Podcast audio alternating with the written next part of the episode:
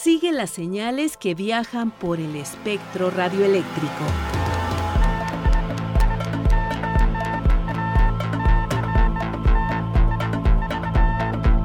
Sintonía libre. Sintonía libre. Un ancho mundo de frecuencias.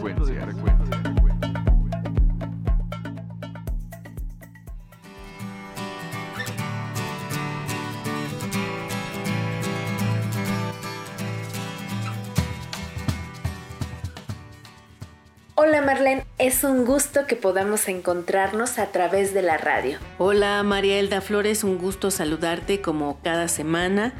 Hoy haremos un viaje por lugares desconocidos, así que quédese con nosotras.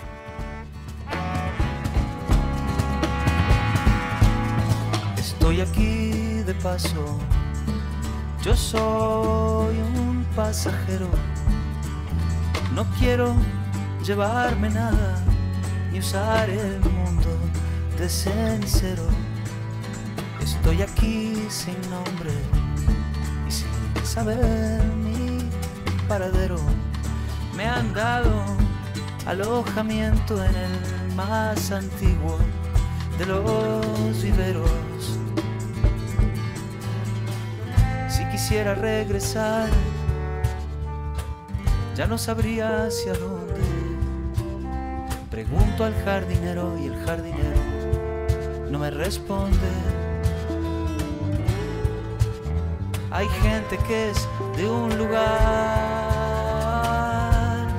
no es mi caso, yo estoy aquí.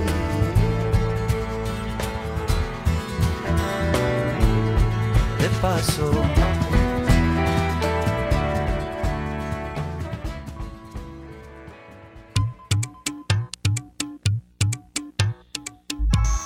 La onda de Vallebueno. Buenas tardes, buenas noches amigos de nuestro programa Sintonía Libre de Radio Educación. Les habla Luis Alejandro Vallebueno saludándolos desde Durango, Durango, colaborando un día más con todos ustedes. El día de hoy vamos a repasar muy brevemente la historia de una radio comunitaria que se ubica en una de las comunidades lacustres del lago de Pátzcuaro, que es perteneciente al municipio de Quiroga y que tiene una tradición alfarera muy importante. Nos estamos refiriendo a la estación establecida en el pueblo de Santa Fe de la Laguna, uno de los pueblos eh, fundados por Vasco de Quiroga ya en el siglo XVI en la provincia de Michoacán. Esta radio comunitaria tiene nombre de Huchari Unepecua. Huchari Unepecua quiere decir la bandera, la insignia, el símbolo que une a las comunidades purépechas de toda la meseta y la montaña michoacana.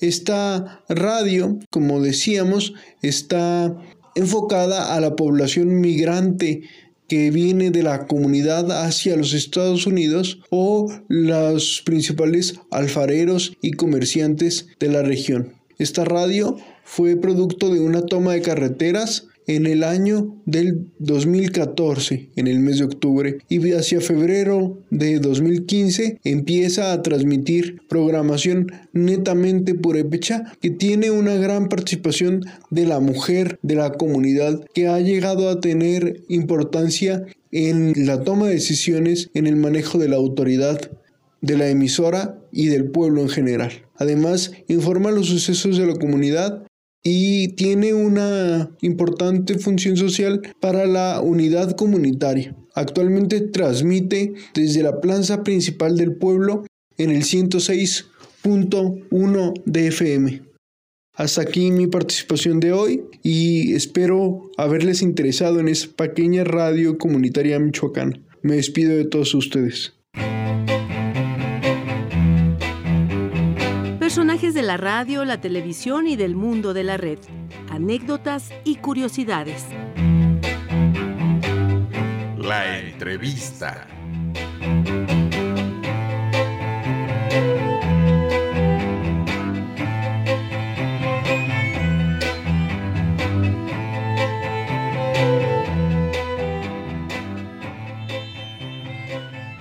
Hoy es un gusto saludar para Sintonía Libre a Edgar Anaya, quien es periodista enfocado en temas turísticos, cuenta con el canal de YouTube Mexicorrerías y además es guía de turistas certificado. Edgar, muchísimas gracias por tu tiempo para esta entrevista y bienvenido. ¿Qué tal? Es un gusto, es un gusto platicar de algo que me gusta, las riquezas de México, naturales y culturales. Bueno, ya tienes una larga trayectoria en periodismo turístico, periodismo cultural. Eh, sabemos que estudiaste en la Carlos Septién, así que platícanos cómo te surge este deseo por viajar, por descubrir rincones desconocidos y además de descubrirlos, darlos a conocer. Bueno, pues yo viajo desde que era, pues no solo niño, bebé. Hay fotos donde me tienen mis papás en los dinamos en Contreras, allí en el río de la alcaldía Contreras, y yo estoy de brazos, envuelto en un zarape, y de ahí toda la vida, con un papá viajero, fue un privilegio andar recorriendo México con mis papás, luego por mi cuenta, por gusto, después estudio periodismo y me enfoco al turismo, a difundir pues ya esos lugares que conocí de chico y de joven y empiezo a trabajar en una revista que ya no es tan buena como antes, para ser francos, pero que cuando yo salí de la carrera era pues de las pocas que había y verdaderamente mostraba los lugares no famosos, no concurridos, no visitados, pero valiosos de México. En el nombre, pues decía todo, México desconocido. Entonces yo que conocía muchos lugares no convencionales, empecé a escribir. Yo no lo creía cuando me publicaron mi primer artículo. Me quedó una lección para toda la vida, no subestimarse. Inténtalo. Lo intenté, llegué con miedo a la oficina del editor de la revista. Le dije, traigo un artículo. A ver, déjamelo, vamos a verlo.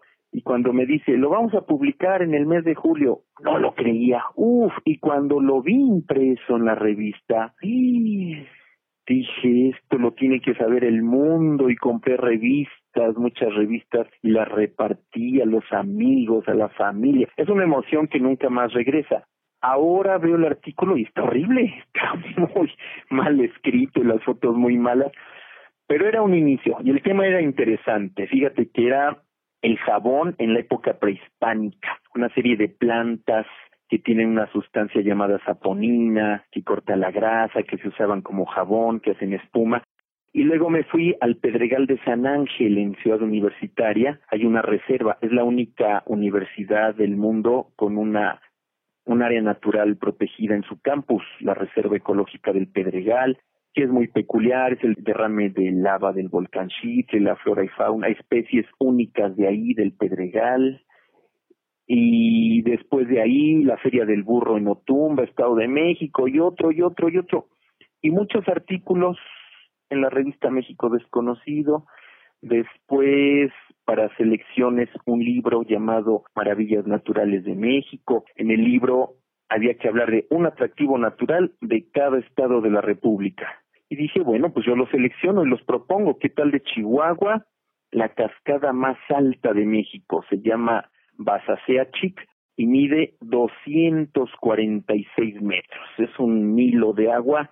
No tiene mucho caudal, pero pues es muy alta. Una parte del agua se la lleva el viento, se va con el aire. Y así propuse de cada estado un lugar, de Campeche, la selva majestuosa de Calakmul, de Quintana Roo, la reserva de la biosfera de Ciancán, que tiene pantano, tiene selva, tiene costa, tiene dunas de arena, y como son muchos ecosistemas, pues tiene gran variedad de flora y de fauna. Algunos lugares viajé para hacer este libro, se presentó y pues yo quedé muy contento porque no se había hecho algo así. Y luego el periódico Reforma en la sección de viaje, y luego muchas revistas. Y así va uno recorriendo los medios de comunicación. Es como una necesidad de compartir con los demás lo que uno disfruta. Siempre digo que es como cuando uno ve una película que le emociona y que le dice a los amigos o la familia, vi tal película y tienes que verla, está muy buena por esto y esto y esto. Ese querer compartir esa emoción, yo la he vivido siempre y me he podido expresar a través de los medios de comunicación, Después toqué las puertas en Canal 22, hice reportajes para el noticiario cultural de Canal 22. Recuerdo uno especialmente, que es yo creo que, si no el que más, de los que más me han impactado. Nosotros vemos al volcán Popocatépetl desde las grandes ciudades, pues como un riesgo, como un peligro que muestran las películas de Hollywood. ¡Ay, el volcán va a hacer erupción! Pero los pueblos indígenas que están en las faldas del Popocatépetl, que son muchos, del lado de Morelos, del lado del Estado de México, del lado de Puebla, pues lo ven como un personaje, lo ven humanizado, como un señor bueno que les da agua para las cosechas y ceniza que fertiliza los cultivos. Entonces suben peregrinaciones de los pueblos cercanos y suben con los tiemperos o graniceros. Son estos intermediarios entre el hombre y el volcán, que jalan la lluvia con ayuda del volcán, que alejan el granizo y que son descendientes de los sacerdotes de Tlaloc, que antes de que llegaran los españoles ya hacían estos ritos de fertilidad. Si no hay agua, pues no hay maíz, no hay cosechas, no hay fruta, no hay comida. Entonces, qué importante pedirle al volcán y agradecerle. Y entonces subí para hacer un reportaje para México Desconocido y luego regresé para Canal 22 a una cueva que se encuentra a dos kilómetros del cráter, una cueva mm, pues muy desconocida y sagrada. Subí con la gente del pueblo de Xalitzintla, que es el pueblo más cercano al cráter del volcán, y no te imaginas qué emocionante fue ver cómo le cantan, le llevan grupos de música en vivo, cómo le llevan comida, cerveza, pulque, mole, una cazuela de mole con un guajolote allá adentro, fruta, pulque, cerveza, regalos. Y con qué devoción le hablan al volcán, un señor le llevó verduras que había cosechado, cómo le piden el agua, y cómo le agradecen, como a un ser humano, como a una persona y con qué devoción. Yo estaba viendo un rito pues antiquísimo, prehispánico, yo estaba asombrado tomando fotos, primero para la revista y cinco años después grabando con las cámaras del 22, algo que pocas personas han visto, esa relación del indígena con el volcán Popocatépetl y que cambia la idea que uno tiene, mi idea sobre los volcanes sagrados, los volcanes nevados. Bueno, y eso pues había que, que compartirlo por, con los medios de comunicación. El sitio es muy peligroso, por supuesto, el volcán entró en actividad, sabemos, en, me parece que diciembre de 1994, cuando yo subí en el año 2000 y en 2005, pues ya estaba activo. Y a dos kilómetros del cráter, pues es un poco imprudente estar ahí. Sin embargo, tenía un fin, mostrar a los demás que nunca van a subir a través de los medios de comunicación, en este caso una revista y una televisora cultural, mostrar estas ceremonias únicas. Y dije, ¿y qué pasa si hace erupción tantito, que escupa un poco de gases, que aviente unas piedras? Ahí se queda uno. Retraté unas piedrotas del tamaño de un coche, de las que avienta el volcán ahí en la cueva sagrada del ombligo, me advirtieron en el Senapred, en Protección Civil, oiga, ya sabe a dónde va, es un sitio peligrosísimo, va por su riesgo. Pues sí, yo lo sé. Digo, yo soy consciente, pero la gente que va de los pueblos, pues va con mucha devoción y no tienen miedo al volcán y ustedes deberían de saber que va tanta gente allá. No, que que no es posible, ni sabían las autoridades. Entonces yo sabía lo que iba y dije, no importa, si me pasa algo, pues voy con un fin. Ese es el periodismo, eso es un periodismo entre turístico y cultural, mostrar a otros lo que yo he podido ver en lugares remotos de México o en rincones escondidos de la Ciudad de México y compartirlo con los demás que nunca van a estar ahí y que no deberían tampoco estar en un lugar así peligroso, pero que son cosas interesantes. Y después radio, tuve un programa de radio para mostrar esto. Siempre, siempre el enfoque ha sido lo más interesante de lo menos conocido, ese es mi lema. Y compartirlo, pues siempre hay personas que quieren ver más allá de lo que ya es famoso y que los medios de comunicación tradicionales como que siempre lo muestran lo mismo. Y les doy un ejemplo. cuando llega Día de Muertos, las televisoras comerciales siempre dicen, ya viene Día de Muertos y en Mixquic, alcaldía de Tláhuac, una vez más va a llegar mucha gente a ver la velación. Las mujeres que están en el panteón esperando las almas de los difuntos con velas encendidas, con comida, y son unos tumultos, todos sabemos, uh, qué gentío, no, ni llego porque la fila de coches ah, está hasta tres kilómetros antes y la vendimia y bueno. Sin embargo, yo voy cada año dos pueblos antes. Se llama San Antonio Tecómic. Nadie entra al panteón de Tecómic. Todos que van rumbo a Mixquic pasan por Tecómic y no entran a este panteón. ¿Y qué hay en Tecómic? Algo de lo más asombroso que he encontrado en la Ciudad de México. En cada tumba que son de tierra, forman lodo y hacen figuras modelando el lodo con las manos, figuras que tienen que ver con el difunto.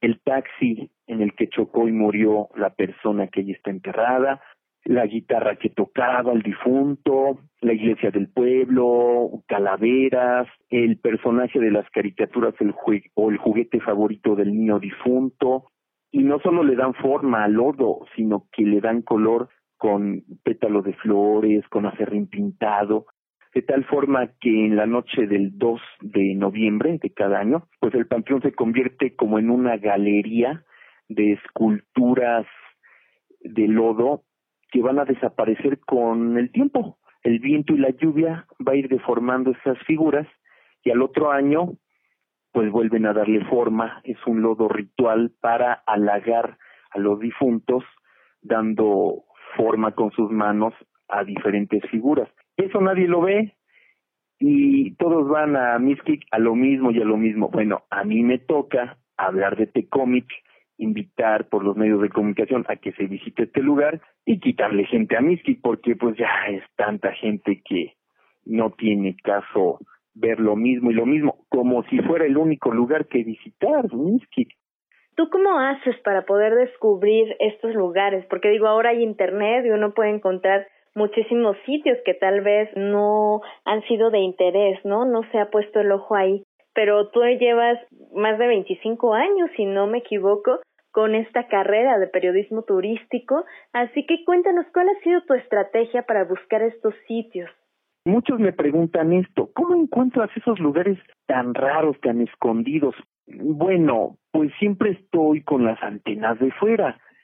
Es que si yo fuera me dedicara a la cocina, pues estaría listo para escuchar recetas y como que uno va jalando lo que le gusta y lo que quiere.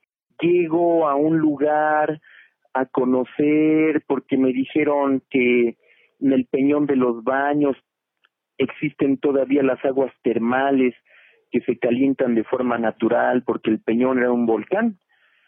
Me recibe el administrador de ahí, conozco las aguas termales y el administrador me cuenta, por ejemplo, que fue a la Jusco y que ahí hay una cascada de 20 metros en el Parque San Nicolás Totolapan de agua limpia. Esto es real, existe esa cascada.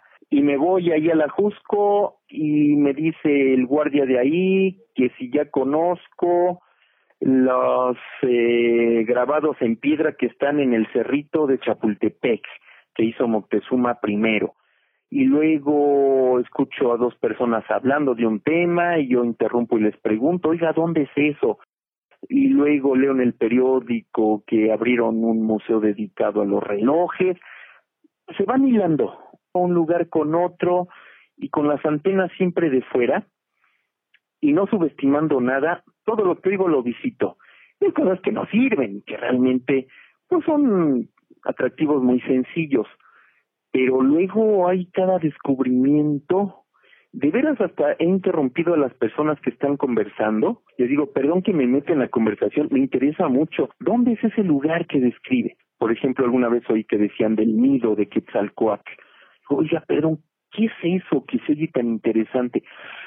Ah, es una, son unas construcciones que hizo el arquitecto Javier Senocián, arquitectura orgánica, son unos condominios en forma de serpiente, y unos jardines con formas como de murciélago y caracoles, jardín botánico y fuentes. Oh, yo dije, quiero conocer eso. Entonces ya voy a internet, le rasco, busco y encontré el nido de Quetzalcoatl. Y a partir de ahí me dicen, ¿y conoces el otro nido? ¿Cuál? El aviario El Nido que está en Ixtapaluca. No, no me diga. Pues ahí lo rastreo y ahí voy. Y resulta que es el tercer aviario más grande del mundo, que tiene aves de todo el planeta, grullas de Siberia, faisanes de Vietnam, el pavón, que es un ave con un cuerno de Chiapas, con un guajolote con cuerno, y que tienen quetzales que uno puede retratar y tienen una jaula dedicada a puros colibríes y aguilarpía, el águila más grande de México. Uf, qué lugar, qué lugar. Entonces, cuando está uno con su tema que le apasione, sea el que sea, de veras que hay como un imán que hace que uno jale, jale esos temas. Claro, y además es la técnica periodística, ¿no? De fijarse en los detalles y como tú dices, estar con las antenas bien puestas, e ir e investigar. Entonces, periodismo total, ¿no? Toda la técnica ahí. Pero eh, bueno, ahora ya nos queda poco tiempo, así que antes de terminar me gustaría que me platiques también un poco cómo ha sido este ejercicio de periodismo turístico. Ya nos decías que has estado en radio, en tele, en medios impresos, ¿no? ¿Qué te deja pasar por estos medios y específicamente considerando que tenemos un público, sobre todo diexista, eh, ¿cómo es hacer periodismo turístico a través de la radio? A través de la radio es un encanto enorme porque pues sabemos, cada quien va a imaginar el lugar a su gusto completamente, pero yo tengo que desarrollar, que lo he hecho por 25 años, mi capacidad de descripción, y eso me gusta, me dicen las personas. Es que hasta olemos los lugares cuando los describes. Ah, de eso se trata, pero con un rigor, no dar adjetivos, porque el periodista no tiene que inducir el gusto de las personas es que es una montaña muy bonita. Para empezar, ¿qué es bonito y qué es feo?